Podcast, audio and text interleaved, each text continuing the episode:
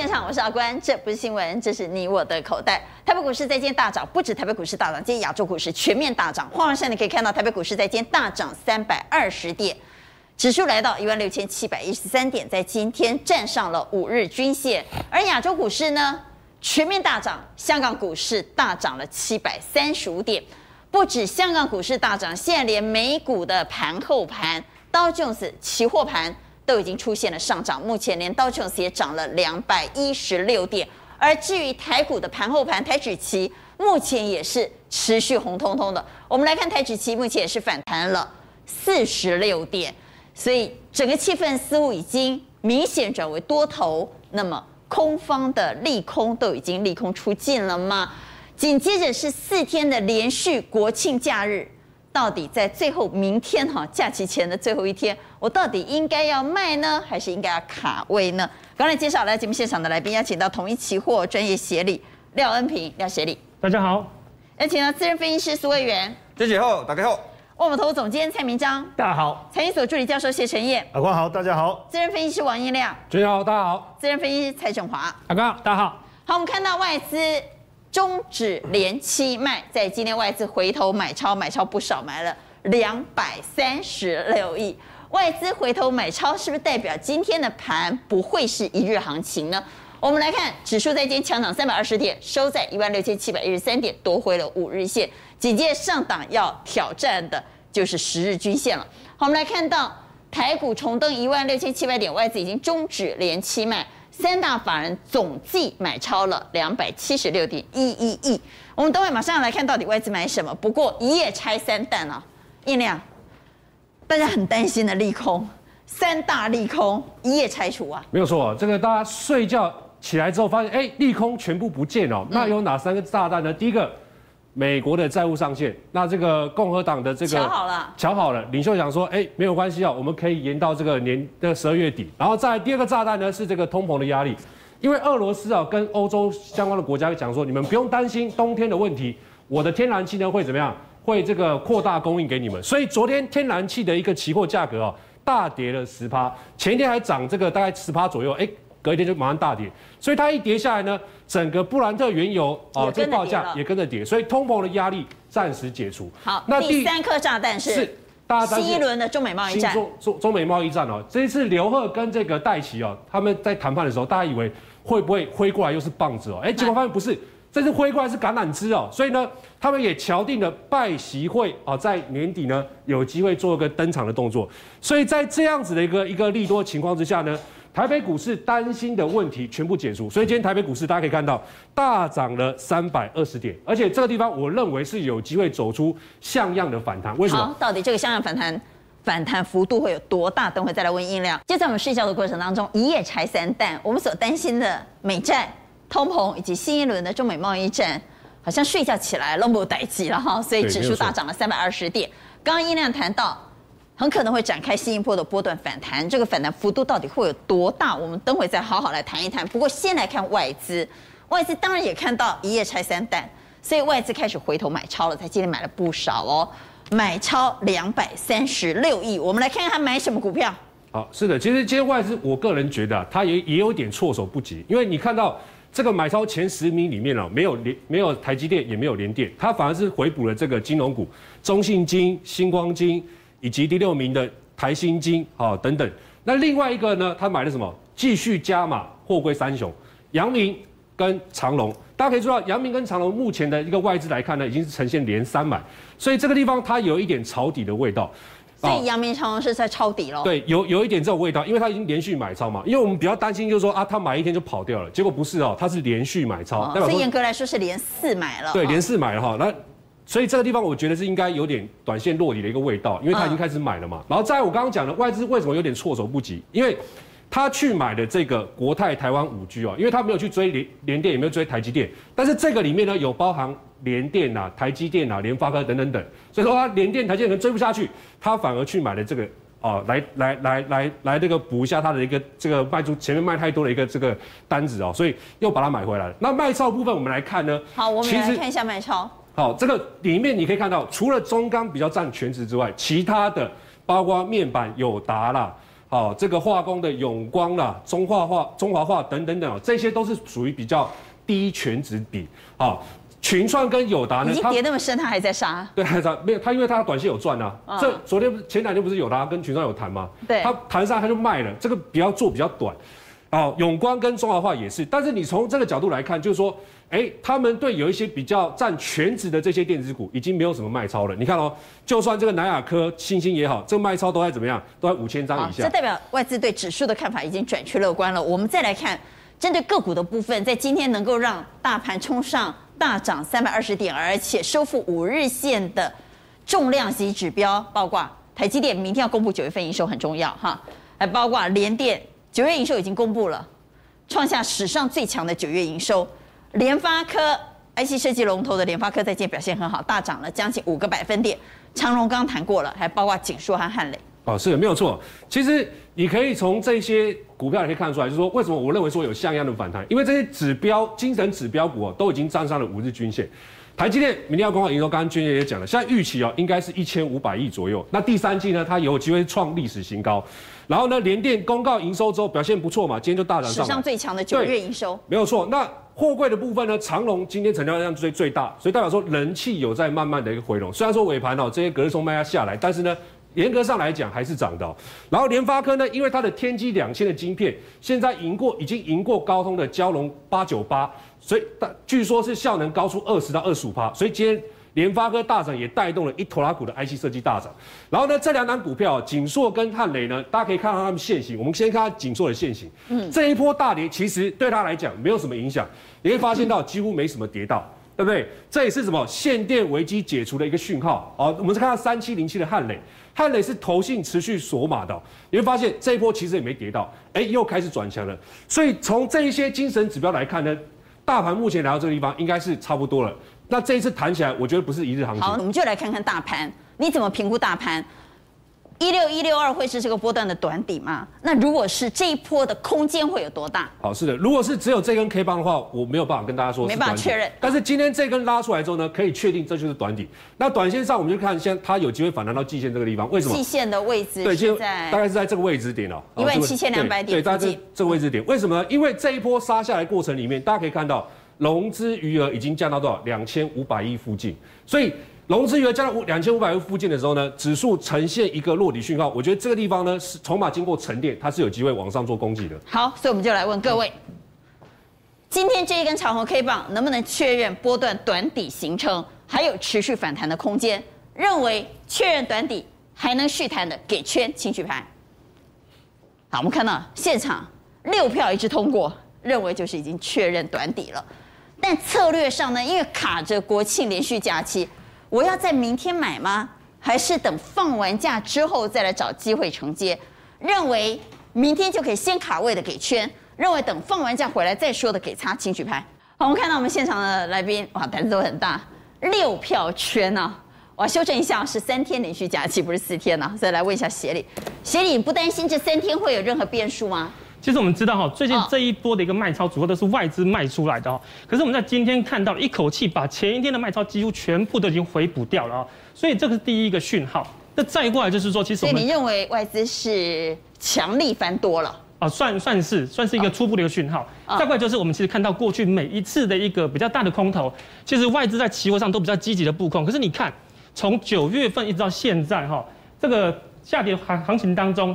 外资在期货都没有大大幅度的一个布空的动作，所以他并不认为这是一个大幅度拉回。好，那这是选择权。是，那在选择权我们可以看到，在这个月选的部分，一万六千点的卖权哈，这边有一万三千多口的一个未平仓，远远大于其他的所谓的履约价哈，而且这样子的一个未平仓在下跌过程中，多方打死不退，所以代表一万六有非常强的铁板支撑。是，那一万六刚好也三年线附近。哦，所以说市场上大家是看说年限这边的话是很有机会可以守得住，会撑住，会守住的啊。是。好，那我们也来看国庆连续假期过去的经验，过去的国庆假期前后的涨跌历史呢？所以我们可以看到最近这十年来哈，我们知道在这个国庆日当天的话，其实大概就涨跌的几率各半。但比较有意思的是，在国庆结束之后的第一个交易日，开盘有七成的几率上涨，啊，那在收盘的话也有大概六成的几率上涨。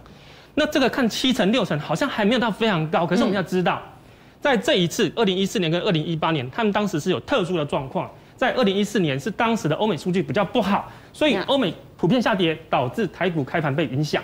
二零一八的当时的背景是在这个中美贸易战的时候，刚好联准会又升息，所以才会导致台股下跌。这两次不看的话，几乎全部都是上涨。所以普遍国庆假期前后表现都不错，所以刚刚你会举圈。对。但是如果从期货的角度哦，因为今天协理说他要教我们怎么样在八天可以赚十一趴。你来教教我们怎么操作。我们知道哈，其实十一个 percent 相当于一根涨停板这样子的一个幅度哈，要在八天之内一定要做那个涨停板，其实相对比较难的。那我今天就从选择权那个价差来跟大家说明。而且选择权是以小博大，本钱少。是。那我们今天哈是盘中随便抓了一个，在今天哈，但这样子一个价格部分，假设我们卖出一万六千点的卖权，我们可以拿到八十点。那同时，我们如果担心说可能会有风险，我们再买进一个类似像保险那样的概念，付出五十八点，那实际上我们可以赚到的是一千一百元。观众朋友不要觉得一千一百元好像不多，你要看我们到底我们付出多少的一个资金。这一组的保证金只要一万元，也就是说相当这个。一万块就可以赚一千一。一千一是对，所以那没拍盘啊。但是协理，我想问一下哦，在现在这个氛围，就是现在这个盘势之下。我们都认为年线应该是守得住嘛。从刚刚的技术分析来看，那年线既然守得住，我们这时候卖出的卖权是不是就要选择在一万六附近？你也可以更高点，如果你更积极，你就可以更上移。哦、所以我们也可以上移在一万六千一百或一万六千两百，好，赚更多。所以我们先做一笔卖出的卖权，然后选在一万六或一万六之上的，而如果更积极的观众朋友。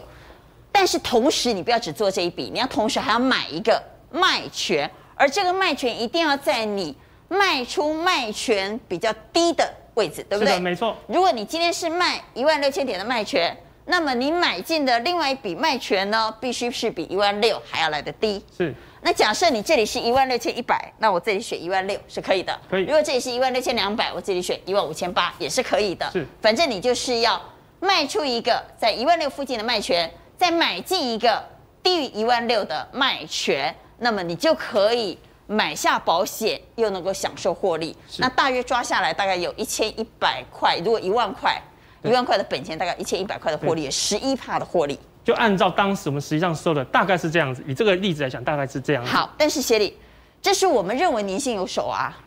做任何事我们是要想风险，所以万一年限守不住，我们的风险能不能被计算？是。因为我们刚刚已经有买的一组保险了，所以说它有什么效果呢？就算说今天哈真的是跟大家想的不一样，出现了一个大崩盘的情况，但是你不管、啊、对，但是你不管跌了五百点、一千点、两千点，你最多最多就只会赔八千九，不会再多了。委员，我们来谈一下大盘哈，刚刚也谈到，其实这个波段呢，如果已经确定短底，我们怎么去计算它 V 型反转可能会？呃，反弹的空间呢？好，其实大家都在想哦，这一波的行情会不会去复制上一次这种 V 型反转的一个状况？嗯、我觉得其实从几个点跟大家来讲，第一个就是说 V 型反转怎么判断？第一个下跌要够快，对，这一波啊，就是你看跌的很多嘛。嗯、第二个反弹要够快，今天这个一个大涨，就像刚刚这个英良兄讲，这个反弹速度非常快，所以呢，跌的够快，涨得也够快。第三个条件，斜率要够陡。什么叫斜率要够陡？这个将近四十五度。这个也是将近四十五度，所以呢，斜率够陡，速度够快。现在剩下最后一个关键，量能一定要够。所以现在量还不太够。对，今天因为今天的量大概三千亿。万事俱备，只欠对，只欠东风。因为其实第四点哦，要稳定的放量跟资金的轮动。资金轮动，我认为有。为什么？因为像前两天像塑化有涨。纺织有涨，那今天呢是涨电子跟航运股哦。那其实各个族群都有轮动过一次，所以最后的关键在于量能的部分。那现在大家在想哦，量能一定要很快速的放大吗？我觉得不要，太快速放大反而危险。我认为维持在三千多亿就可以了。为什么？因为前波这一次的一个前面这波上涨量大概其实，就像你看有量有出来吗？其实还好哦。所以大概维持三千多亿到四千亿的量，就可以做一个推升的部分。所以明天的观察重点，甚至下礼拜观察重点，量能能够维持三千亿，再是多一点点，好一点到四千亿的话，我觉得这个 V 型反转成立的机会就非常的高。好，那如果 V 型反转的确立，透过量能来做确立之后。你看的空间呢？呃，我看的空间其实呢，短线的一个部分先达到这边啊，这个是一个月均月均线，大概一万七左右。对，我觉得初步的目标，如果后面量能有扩增到四千亿的话，就可以像这个英亮兄刚才讲的，可以提高到这个季线的部分，就会有机会。好，那如果大家都认为这个地方短底确立，反弹有不小的空间。选股的方向怎么看？九月营收应该是最近大家关注的重点。对，因为呃九月后面几天限电，大家真的吓一跳，嗯，都担心说营收的公告会不会产生很大的一个转变，但没想到营收一公告以后，哎呦，既然都创新高，还创同期新高，像联电的年增率出现了二十九趴的成长，所以在有这样子的利多的消息的情况下，市场如果信心没有回来，我担心。你知道在杀的时候，不管你营收好、营收不好都杀。对，那你但是当你确定反弹或确认反弹之后，还是绩优生会跑出去嘛？对，那你你如果跟着回来买，那我觉得市场是有信心的。好，所以你看，像联电本来大家就一直看好的，今天也跟着涨上来突围。还有封测要用到的矽高，嗯，年增率三十四帕也上来了。再来是这个功率放大器的部分，你看全新也上来。德维这个是二极体，跟车用电子有关的。其实我们也跟大家讲车用。它绝对不是一个短线的议题，所以它今天也上了。技嘉受惠比特币伺服器，好，它也上来，而且年增率六十一趴。再来茂达的部分，电源供应这个供管理 IC 的也上来了。当然，只有这样还不够，因为接下来第四季是谁的舞台，谁的武林，就是投信。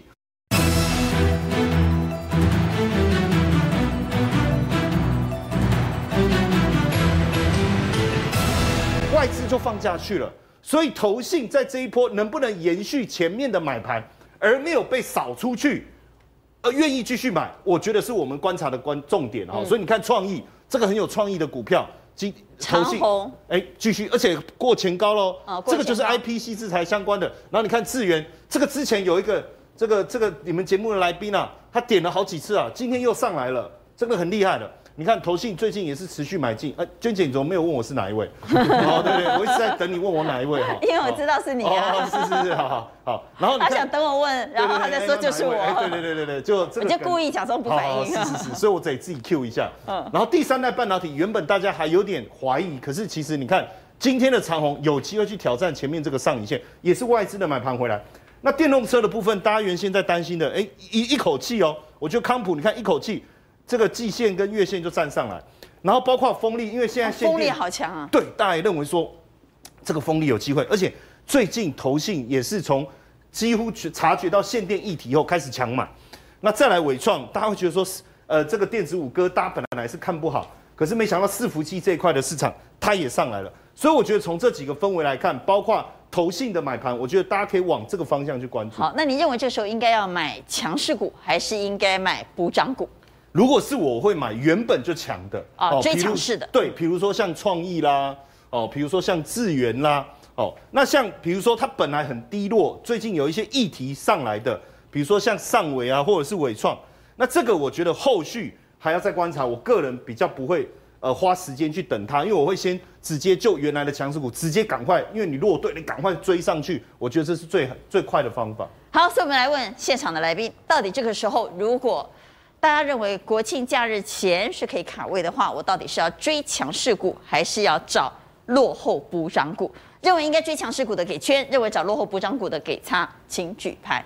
好，我们看到有一二三四票认为应该追强势股，但硬要说找落后补涨，只有你一个人要找落后补涨。其实也不是落后补涨，就是说它的位阶相对低，相对低的，但是基本面也很好。那今天强势冲出来的。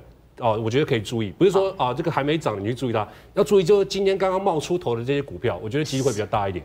可不可以举几档个股做例子？呃，比如说这个像五四，航运算不算？航运算不算？航运其实也算，像二六零六的这个域名，也可以大家可以看到，就是说它整理一段时间，然后突然冲出来，就像这种形态的个股，我觉得要追啊，可以追这种第一根冒上冒冒出头的。哦，这种是可以留意的。既然音量谈到了域名，我们就来谈谈通膨。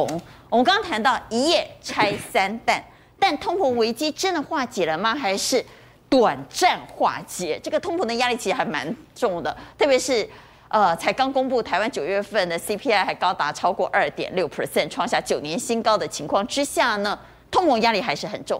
但短线上确实，不管在天然气还是在油价，在短线上都出现下跌了。所以怎么看通膨这颗炸弹？而这个时候，如果着眼通膨，又应该怎么选股？哦，第一个一定要看航运，哈、哦，为什么？哦，这个今天台北股市是一个月来最大的涨幅，涨了三百点，因为航运涨五趴。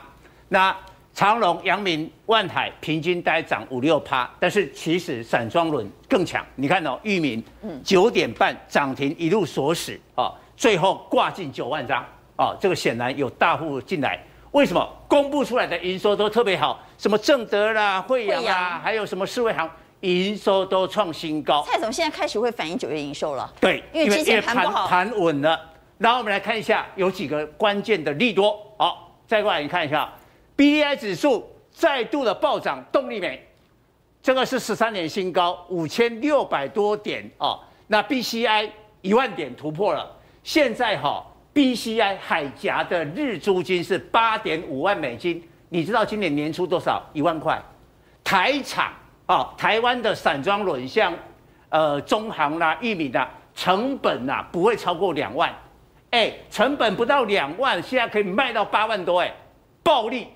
那你再请看这个画面呢？我告诉你，过完十一长假，明天之后啊，中国的煤继续的短缺，那个中国最重要的产煤叫山西呀，嗯。这个放假期间暴雨，暴雨的来以后啊，现在关闭这个山西的画面啊，各位很，很多矿场都关闭了。哎，政府全部动员了，安置这个难民了，二十几座的矿场封闭，哇，接下来这个煤产量就欠缺了啊，因为山西占中国的煤是第一大省，占了二十四趴，就差不多四分之一啊。那当然了，更关键的，明天大家讲说，哎呀，更重要那个货柜三雄。哎，key 哈，我告诉大家哈，明天大家关心的是假期之后上海航交所的货柜轮指数，因为假期之前它跌嘛，跌下来，尤其黄牛又把那个仓位倒出来，哦，什么崩盘哦，那我建议哈，观众有操作航运的人哦，你明天因为入股恢复交易，对，你先看中原海控明天股价会不会涨，股价只要涨。哎，那个消息就有点可能是啊，下午要开出来的货柜、哦。所以明天的指标股看中原海控。对，中远海控如果涨，就代表我们航运在短线上明天可以进去买。因为下下午开出来的航运指数大概就涨吧，因为中国一定消息比我们灵通嘛、哦。那中远海控如果开的不错，我们就可以去买台湾的航运股了。对，没错。哦、我我觉得明天很多人会这样看。那这是汇丰哈，把亚洲的这个航运股啊都目标价都调高了。嘿嘿，虽然跌，它都不。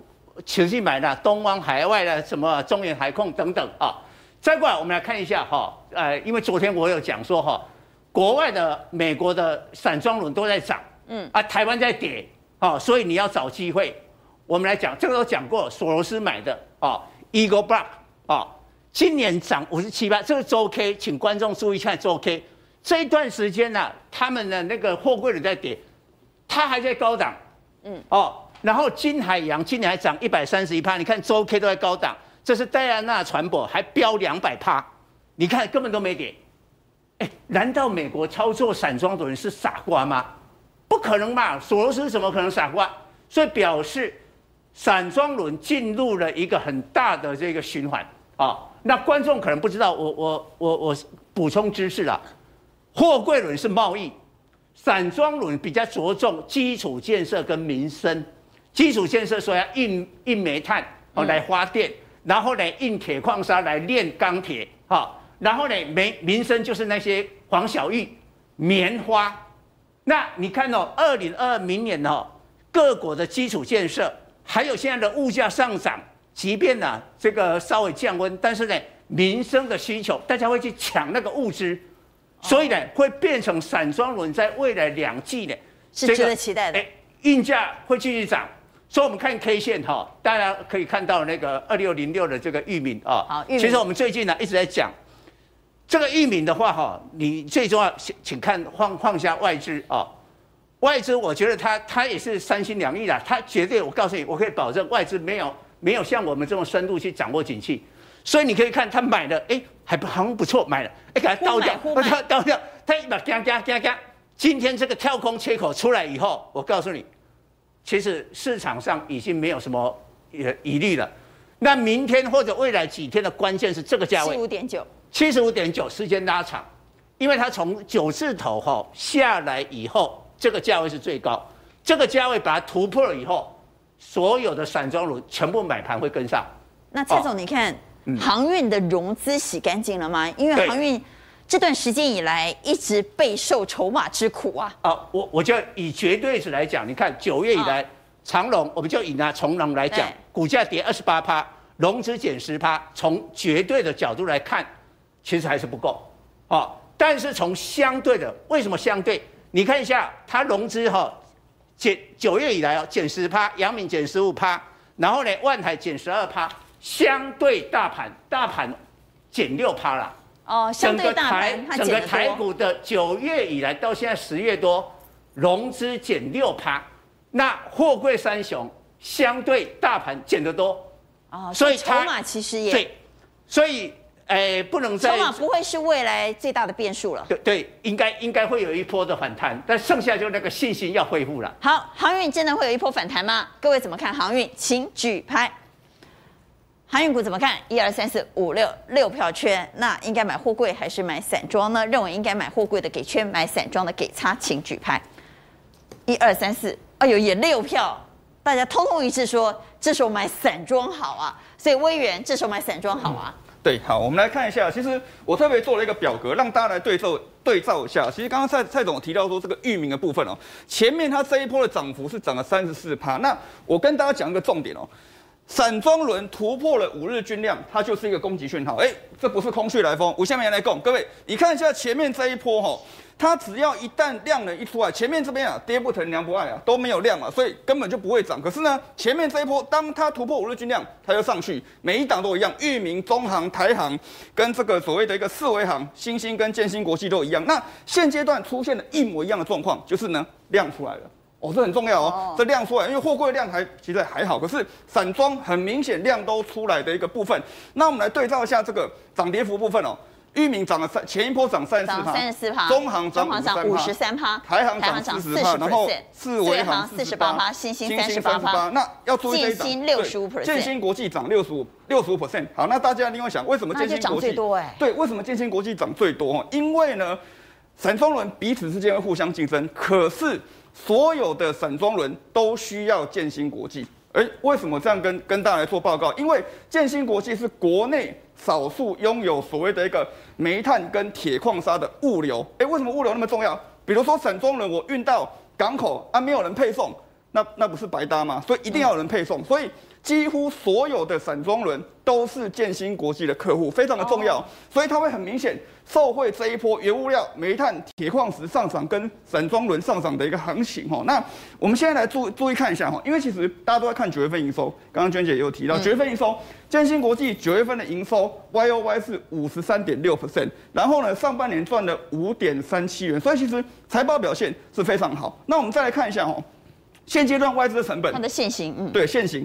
外资成本在哪里？今天收六十一块哦，外资成本在六十二点三二，平均成本。对，平均成本。那娟姐代表一件？小套。哎，外资套了，喂，有没有很疗愈的感觉？有这种感觉，对。所以那可是你看哦，所以你看这边大户已经开始做一个回补持股。为什么跟各位各位讲这个？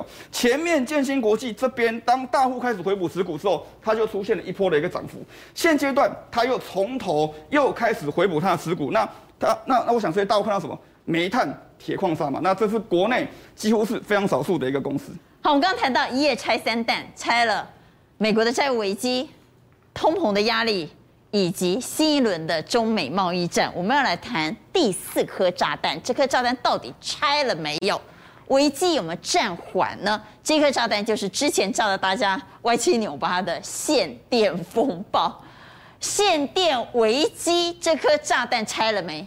哦，是的的确确有看到有点拆掉的味道啊，因为我们从几个讯号来看，嗯、第一个就是说，它让之前哦停靠停靠在这个港外的澳洲煤的这个货轮哦，拉靠岸了，靠岸之后大家发现，哎，这个吃水的深度好像变浅了，代表什么意思？上面的煤已经卸下来嘛，所以这个大家预估啊，现在开始偷偷买。投，因为受不了，真的受不了。我国内这个没有没有煤了嘛，所以、哦、所以只好把那个脸面拉下来。哦，算了算了，我就干脆跟你怎么样？所以还是买了。对，还是买了。所以一百万吨进来了。那第二个再说，他也积极向外采购啊，像这个哈萨克煤，浙江呢首批采购的十三点六万吨已经到港了嘛。然后第三个在于说，他也。要求这个中国铁路总公司啊，要增加国内的这个呃煤矿的运量，然后确保大概有三百六十三家的这个煤电厂呢，它的库存可以维持在十四天以上。那第四个呢，他也向他的这个好麻吉俄罗斯求援啊，在热河这个地方呢，他希望俄罗斯的国营电力公司哦，每天供电呢从五个小时变成这个十六个小时。所以从上面这四个迹象来看呢，的的确确可以看到，哎，这个限电危机有点暂缓，对，暂缓了，不敢说解除了，但至少暂缓。所以我们来看，中国呢现在真的是火烧屁股了哈，所以没办法，准备用澳洲煤炭来解燃眉之急，不是说。不买吗？还是没办法？为了解燃眉之急，中国秘密卸货澳洲煤炭，紧急高价采购哈萨克的煤来应国内的需求。所以限电呢，虽然没有完全解除，但有暂缓的迹象。那么对之前被限电打击的产业，说不定可以喘一口气。第一个是 PCB，对，大家都知道 PCB 是重创嘛哈。第二是苹果供应链，对，瓶盖股像今天的南电啊、景硕都表现很强。那讲到瓶盖股，我们今天大力光刚好开法说嘛。好，那我们来讲一下大力光法说。对，它法说的重点呢，就在说我们看这个数字哦，其实 EPS 三十九点二二哦，季增七十七八，大家觉得很厉害，对不对？可是你要你要想，这跟去年比哦，前三季累计是一百一百点九一块，它去年前三季的 EPS 一百三十一块。所以就退步了，这是退步哦。然后再说它的毛利率，大家以为都是会在六成以上嘛，现在已经跌破六成。跌破六成，媒体对惨跌破形容说大力光的毛利惨跌破六成，那这也是坏消息。这也是坏消息。然后呢，而且它季减是零点九趴。在他法说之前，有一个外资看衰他，看衰他的外资还看他季增可以到零点五趴，结果他出来的数据是季减，季减的。看的最坏的还认为他至少会小幅增加零点五个百分点，对，想不到他出来成绩单比那个看坏的还更坏，更坏。所以这个、哦、这个法说的重点严格上来讲不及格。那怎么办？然后我们看那个林恩平他讲什么？九月、十月、十一月需求差不差不了多少，我给他四个字，就什么没有惊喜。哦，那他说高阶镜头顺利出货，明年才会开始。我给他四个字，就是明年再来。所以整体上来看呢，都很差。可是呢，有个重点，跌到受不了了嘛，所以他考虑库藏股。哦，那库藏股他也知道市场的解读一定是利空嘛，一定是利空，所以干脆公司出来自己买库藏股。对，我们看他下一张，他股价走势啊，其实真的跌得蛮惨的哦。这我回头一看。大立光曾经的股王，现在只剩到两千块附近哦。那代表说，这个市场上其实大家对于这个手机的认同度已经没有那么高了，反而转向哪里？车用题材。所以现在的股王是谁？是六四一五的 CDKY 哦，在四千块以上，而且呢，美系外资。看空了大立光，反而把 CDKY 的这个平等哦往上做调，所以瓶盖股的部分呢，我觉得是有机会。转向它有做车用的，对，它是有机会受惠，但是呢，这个大力光大家先看看就好。那第二个会受惠，刚刚军也讲到，印刷电路板，对，印刷电路板，其实还有还有散装啦，我大概整理就是散装跟 PCB。那散装刚刚蔡总跟魏源都讲过了，我们看 PCB，PCB 你可以注意到今天的景硕涨停板，对不对？然后呢，这个。八零四六的南电也大涨，然后呢，二三六八的金像电也是大涨，然后呢，这个上游的德宏它也大涨。那现阶段的选股逻辑，我刚刚讲了，要找什么？找位阶够低，然后呢够强的，这个我觉得是可以注意。然后呢，我们就看这个玻纤布这一块领域，为什么呢？因为哦，这个五 G 跟车用呢，它会推升 PCB 的需求。然后呢，大家其实都没有注意到，长春化工其实它在 PCB 界两岸的地位是举足轻重的。它在十月一号开始悄悄的涨价，这个是它的涨价行，哦，调升大概十帕以上，十帕不少哎呀。为什么要涨？因为副铜板的上游哦，就是三个材料，一个是环氧树脂，今年以来涨了二十五趴，玻纤布涨了三十五趴，铜箔代工费用涨了三十趴，这个涨最多。那国内相关概念股就是台玻哦，富桥跟德宏，但台玻不够纯，因为它的业务范围很广。那富桥的部分呢，上半年还赚不到一块。我们看什么？看获利最好的啊，下一张就是。五四七五的德宏，因为它上半年赚了二点一亿元嘛，那我们跟景硕来做个比较，它的 EPS 上半年呢才二点七四啊，这已经赚了两二点一了，其实差不了多少。但是股价位阶来看呢，这个位阶高，如果你要追的，你要注意风险。但是这个位阶低嘛，这个位阶已经杀到这个地方，位阶低破杀很深啊，杀很深，这个跌下来其实已经跌超过五成了，所以这边再转强，我觉得是有机会的。而且你要看那个重点，就是说。它去年的营收不怎么样，但是今年营收来讲呢，几乎每个月跟去年相比较都是大幅成长。大家以为上半年好就结束了，可是你会发现七八月八月份还在增长哦。然后你再看它的毛利率，PCB 啊很重要，看毛利率。毛利率在一百零一百零八年第三季的时候，它是负二十二点六一，但是你会发现到呢，负负负负负负到最后呢，在今年第一季开始，毛利率变成正的三十一点。八趴，然后第二季呢又成长三十六趴，所以我觉得这种股票，如果说限电危机暂缓的情况之下，PCB 要找找获利好的，股价位阶低的，而且重点是今天要够强的，要追强的才有用。好，就是跌升，在今天有转强的，所以 PCB 会是在限电危机暂缓的情况之下一个不错的选择吗？因为这一波它真的是跌得好深好深呢、啊。跌深的 PCB，各位怎么看呢？请举牌。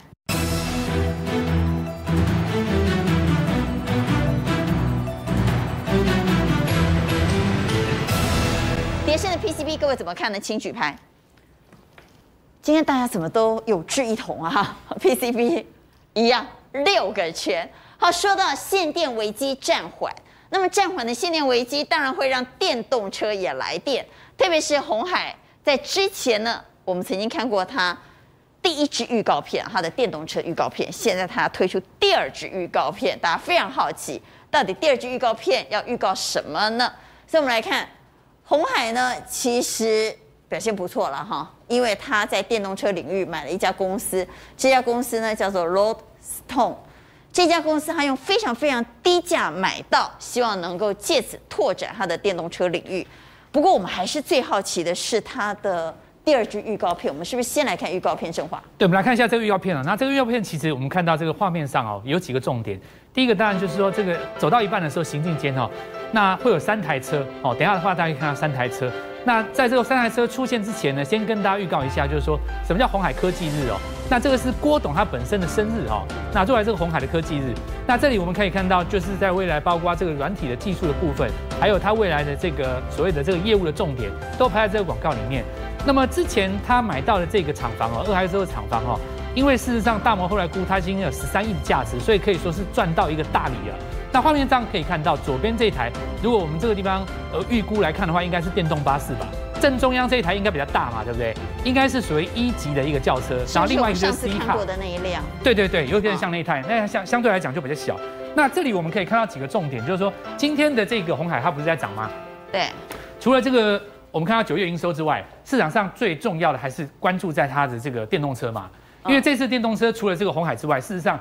两岸三地的大咖都在抢这个电动车，像什么呃香港的李嘉诚，或者是说像这个啊呃这个澳门的赌王，他们都很用注资哦，用自己的公司注资去各两岸三地去布局这个电动车。那我们来看哦，所以电动车一定是我们长线的题材，只不过在过去几天大盘在压回的时候，大家信心稍微有点受挫。特别是在没电的时候，大家都认为那电动车怎么跑啊？对对对，所以红海的话哦，这个地方大家就要。那现在如果限电危机暂缓，当然就有机会往上攻了。好，很简单，第一个我们就讲红海这件事情。十八号是不是科技日？大家等在那边三台车嘛，所以现在买进去的人，他就在等十八号，先布局，对不对？所以今天的买盘除了九月营收之外，很大一个部分是在布局这个地方。那另外我们来看到有很多的电动车的概念股呢，我们都可以来讲一下。刚才这个画面我稍微先带一下，再转到这个 K 线来，大家一定记得嘛？几个，包括像这个台半、羚羊，还有先前的美琪玛以及这个界霖哦。嗯。那这里的股票有一些是下跌的比较深，做出反弹，比方说这个台半，比方说借零。那当中有一些比较重要的，像康普哈，那这个地方给我们上一下画面，我稍微讲一下几个重点。哎，好，那我们来看一下康普的重点，大家看到就是说，左边这个低点没有跌破，没有跌破嘛，对不对？上一次我们跟各位讲，就是说大盘撤下来，稍微刺破以后拉上去，你看它这种是最标准的，从头到尾怎么没跌破？在这边九七点五，九七点五，在这个位置，一百块。哦，在这样差不多很接近，很接近在这个位置有没有？哦。然后呢，就算盘中有一度触及，它还是一样收上来了。哦，你说收盘没有破了？对，它并没有收下去。收盘没有破。好，那这种情形，我们来回到刚才的这个这个画面当中，它就是属于这种强势股当中有机会再做往上攻击的。那这个地方，我们就再回头来看下一张。那下一张的话，我们来看一下这个红海。零组件啊。对，那红海这个情形跟刚才不不太一样，你看。娟姐，你看是这个地方就稍微有点跌破，对不对？所以这个就是出现转机，因为它刚好九月营收又出来加持它嘛。那这个是稍微有点弱一点，所以我们等一下哦，就把它分成左边跟右边两边，怎么样来布局电动车零组件？第一个就是红海家族里面有这四档，红海的本身、广宇、红准，再加上以盛哈。这个你认为是在科技日之前就可以先卡位的？对，没有错，因为十八号，你看很明显哦，大家就在等那几台车。那你看投信在这个地方开始买红准。而且它已经买到怎么样创新高了？那我觉得今天的强势股有一个很重要重点，请记住哦，大盘在今天是比较确认，可是真正的强势股在礼拜二就开始起涨了。上个礼拜就开始起，呃，这个礼拜就开始起涨，像红准这一种，所以这种股票的话，后续来讲应该还有高点可以期待。第二种就是说，像前一期哦，本来很强的股票是中华化，大家一定还记得，嗯，这一次最后终于受不了，补跌了两根嘛，那这里有点站回去。那这种我们认为就是说，因为前面涨幅比较大，有可能维持在高档做震荡。就前面涨多了，可能要稍微整理一下。对对对，这个部分维持在高档做震荡。那再来的话，就是说我们提到，就像包括聚合啊，包括像这个鹏程。也是在高档，那这个地方我们的建议就是说，等它成交量再放大，因为它这个地方中期要再涨嘛，就需要成交量去推升它。那包括美期嘛也一样。如果投投资者们在这要新观察什么股票的话，我们倒是可以建议一下，看一下下一页哈。我觉得这张股票其实值得我稍微说一下。这一波啊以来哈，涨了很多所谓的什么老牌的股票，包括大同，大同，嗯，包括像什么台肥资产股，对不对？那这些很多其实都有搭到转机，比方说肥料或电动车，裕隆绝对是最纯的汽车概念股。那为什么要特别讲它哦？首先，第一个，如果你要讲资产这个东西的话，台肥现在好像净值是五十三块多，那股价已经七十了嘛，它五十块，它净值有五十哦，股价现在目前五十块都不到。第二个，大家记不记得裕隆当时这一天是怎么涨的？我记得有是在节目这一天也跟大家来分享，这一天就是照片曝光那一天，就是跟红海合作那台电动车出现的那一天。那你们认为这天这台车子跟它相关的这个这个设备，还有一些未来展望？是不是很有机会在十八号当天出现？这个地方就可以来做一下观察。那么他们现在是合作关系，对，合伙关系。对对对。那之前因为它有这个纳智捷，去年在这边做一个大幅的认列亏损，那目前来讲已经变成转亏为盈，所以这个地方看起来的话，它有一个新的政策，争取全球所谓的海外代工的电动车，也就是说在这里以前只做自己的品牌，未来还会帮别人做代工。嗯。本身又有绿能再加上资产的概念，是。未来来讲的话，可以来做一下观察。好，不过正华哈说到电动车。电动车每天都有新的黑科技，对，为什么我们认为这个产业有机会、有希望？是因为每天我都会看到什么电池哈推出一种新型的电池，对然后充电速度又快，然后跑得又远。这两天我看到一个蛮有意思的科技是黑科技，是白色的漆。这个我知道。说这个白色的漆对电动车降低它的耗能有帮助啊？这个东西是怎么讲的？我告诉各位，原因很简单哦，就是说有一种漆哦，它这样东西叫硫化钡。那因为它很白很白，非常的白，其实像跟我们一般的白不一样。不不不，娟姐，你手上拿这个就不是纯白，手上身上穿这个衣服也不见得纯白。纯白。你现在看那个桌子，或者你看亚克力都不是件纯白。那号称这种白白到多白呢？白到什么程度呢？光射下去以后，它九十八会弹掉，会弹掉哦，会被它弹开。哦。所以也就是说，它没有办法吸收热能嘛。那这个时候，如果说你把它当做一个所谓的呃汽车的漆料涂在外侧的话。太阳光射下来，它是不是热能不会渗进去？是，这个时候你就可以怎么样，把这个所谓冷气的这个耗能的部分都可以节省下来。哦，所以未来来讲的话，如果说这个地方真的是广为运用，运用在所谓外漆漆子外汽车外壳的烤漆上的话，这个还有机会哦，在这个地方出现充饱以后续航力多在五十到一百公里。哦，那不少。对，一次充饱出现五十到一百公里，所以大家很期待。那电动车每次都有新科技，那其实可以跟紧这个脚步。哦。好，我们刚刚谈到了限电危机暂缓，其实限电危机暂缓不只是电动车来电，其实呢，挖矿这件事呢又再度炒热了，所以比特币这两天又开始狂飙了。对，很可怕哦，比特币这四天涨了十四趴哦，更重要的是三个月涨了九十趴，这么强的一个涨幅，所以你说这些概念股能不涨吗？而且我我我看到技嘉心里面感动，为什么？他今天直接拉上去涨停板，营收暴增一诶，营收一百二十七亿，创了单月新高，而且连带的，你看像立台啦、青云，而且技嘉跟青云还有这种，因为青云的老板其实之前也是技嘉的创业元老啊。而且技嘉还是他前十大股东，他们之间是亲戚关系啊，也就有这种连连裙带关系哦。清源的老板是之前技嘉的创办人，创办人，然后技嘉也投青云前十大股东之一，嗯，好，所以也带动了维新啊、创意啦、智源这些相关的股票上涨。当然，这背后哦，比特币为什么持续大涨？当然，几个官方的态度非常重要。嗯，联准会的主席鲍尔去国会参加听证会的时候说，呃，我们没有要禁止。哦，哇！这一句话出来就是一个威力呀、啊，这个威力就冲出来，连 SEC 的主席也说没有啊，这个东西很好啊，你们你们为什么要去？俄罗斯也没说要禁，也没说要禁止哈。那当然，除了这个之外啊，一些大咖的动作也很重要。谁？索罗斯哦，马斯克。我们先讲索罗斯好了。索罗斯，索罗斯他不是水电工哦，他是一个投资大亨哦。那你看他今年这个比特币在六万的时候，他突然讲一个，我觉得拐点到了。哦，就我不知道是它准确还是它的威力太惊人，真的比特币就暴跌了。那你现在呢？那现在他既然开始在买，然后他就很客气啊，没有啦，没有买很多哦，这么多，哦，他就说没有买很多哈。结果这个比特币也上来。那另外一个就是马斯克，一定要讲马斯克。其实马斯克哦，他其实也没做什么。他最近是买比较多什么狗狗币啊？其实他也没做什么，他就贴了一张柴犬的图，你知道吗？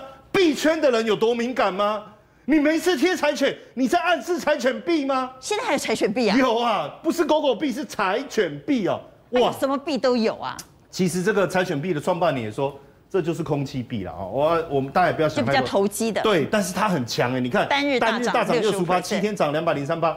更重要的事情是什么？最近有个新闻爆红啊，因为以太币的创始人呐、啊，捐了十亿美金哦，这么大一笔钱给印度的政府，哇，大家疯了！这么有钱，标题很大嘛，一看哦，原来他捐。这个柴犬币啊，他那也是人家送他的，就就这样。当然，最近还包括我们也看到说，其实台湾也蛮热闹。我看最近在拍卖那个挖矿机，很多人这个犯罪集团嘛，他们就是偷偷挖矿嘛，台电这样赔了一千多亿，一千多万，那当然就抓了，就矿机这样来拍卖拍卖拍卖，四十四台分两批啊，哎，一百多万飙到两百六十几万。我们的国库进账七百六十八万，所以很热门，确实哦。好，当然大家会担心说，板卡经常一日行情，我不是要泼你冷水。过去经常大涨之后一日行情，哎，对，其实其实娟姐，我也不是要再回泼你冷水了哈，因为技嘉今天的法说会，他可能大家都在想，你这个是不是一日行情？所以下午法说会就特别问了，他说，他哎，其实这个我们到明年，我们对显卡的市场看得非常好，还是很不错，持。你不要担心我们会掉下去，而且我们也转到伺服器啦，等等。我跟大家讲哈，看一下，我们看一下 K 线图。好，我们看一下。因为大家会觉得说是一日行情哈。好，当然过去几个红 K 好像都没办法撑很久，对不对？对。好，然后今天涨上来，大家担心它上半年赚九块半，简单的数学大家自己算一下就好。上半年赚九块半，而且刚才我们看到营收又持续在成长。他说明年显卡的市场不会怎么掉。哦，大概持平，但是它伺服器会成长，大家自己去想一下看就好。另外一个，它算是呃，算是竞争对手，也算好兄弟，就维新，哦，维新，今今天涨的力道当然没有像它那么强，但是两个的线图实在是太像。可是你仔细看，两个都是没有破前低哦。像刚才振华讲的，诶，它没有破前低啊，就这个概念。上半年它赚多少？赚超过十块钱，所以我相信应该不会是一日行情，因为现在美国也在大力的拉拢这些在中国，比特大陆、啊，哎、欸，这比特大陆、啊，像比特大陆，哎、欸，大陆不要，他说没关系，都来我这里，你们都来，来，弄来，弄来，弄来，我拢收哎，怎么投资两百两千五百万美金，所以。